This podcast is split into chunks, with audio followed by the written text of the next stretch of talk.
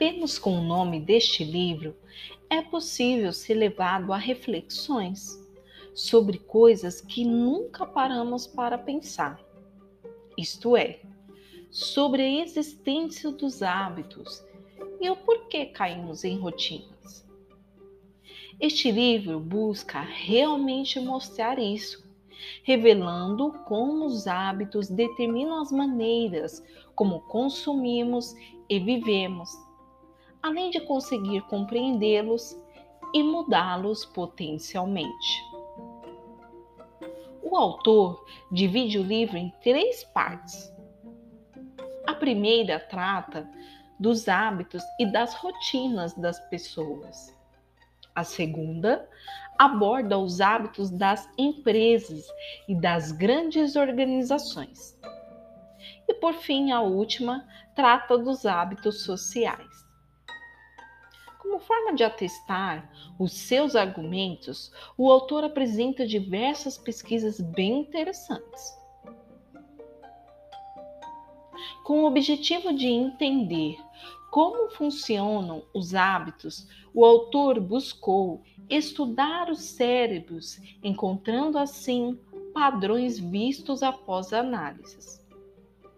Mesmo após sofrer com problemas de saúde, algumas pessoas mantinham hábitos, os quais não eram possíveis ser explicados por meio da lógica.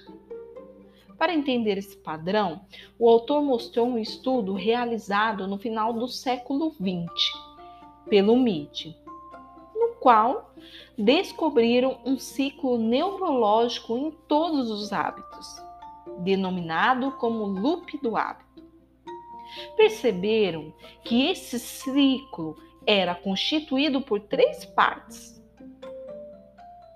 a deixa, a qual representa o estímulo que manda o cérebro entrar em modo automático, a rotina, que é a forma de executarmos a deixa, e a recompensa, a qual ajuda o cérebro a saber se vale a pena memorizar o hábito. Uma questão interessante trazida pelo autor é que, com a ausência dessa recompensa, gera-se uma ansiedade com relação ao resultado, podendo esse fato ser remetido às pessoas que fumam, bebem ou jogam compulsivamente, por exemplo, pois anseiam por uma sensação boa que está por vir.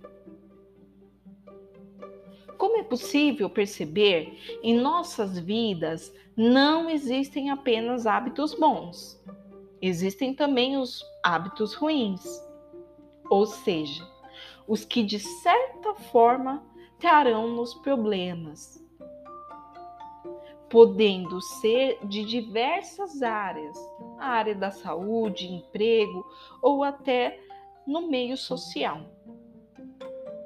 Dessa forma, é exposto que qualquer hábito, por mais complicado que pareça, pode ser mudado. Uma vez que até os alcoólatras mais viciados conseguem ficar sóbrios, por exemplo. Para modificar um hábito, mostrou-se a necessidade da identificação das deixas e recompensas que impulsionam as rotinas pode não fazer muito sentido. Mas, se não fosse pelos hábitos, toda vez que uma pessoa entrasse no carro para dirigir, por exemplo, ela teria que começar tudo novamente, como se fosse a primeira vez. O hábito é sua capacidade de operar no piloto automático realizando atividades complexas sem a necessidade de comportamentos conscientes.